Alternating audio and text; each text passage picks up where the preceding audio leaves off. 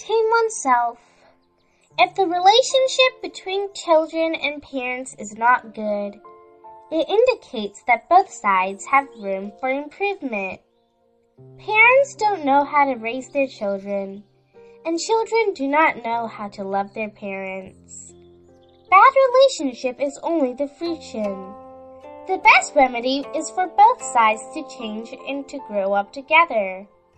However, to initiate this step, both parents and children need to start from themselves. Then, how? Firstly, put aside the other side's fault. Seriously reflect and admit one's own mistakes and work hard to correct them.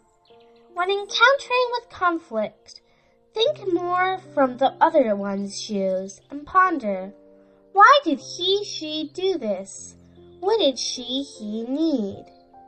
Instead of focusing on our own needs and excuses. People grow up from different backgrounds with different education and experience. Therefore, they differ in their view of life, value, system, temperament, and personality, etc. It is hard to conform with others or push others to fit our own ideals.